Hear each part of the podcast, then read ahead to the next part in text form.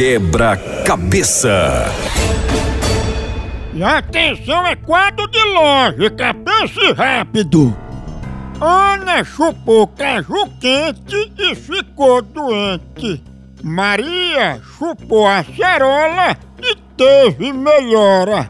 Como ficou Jéssica se ela chupou um burro?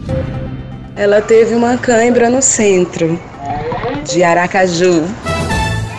Acertou, mamífera, mesmo no centro. Quebra-cabeça. Tchau, au, au, au, almoção.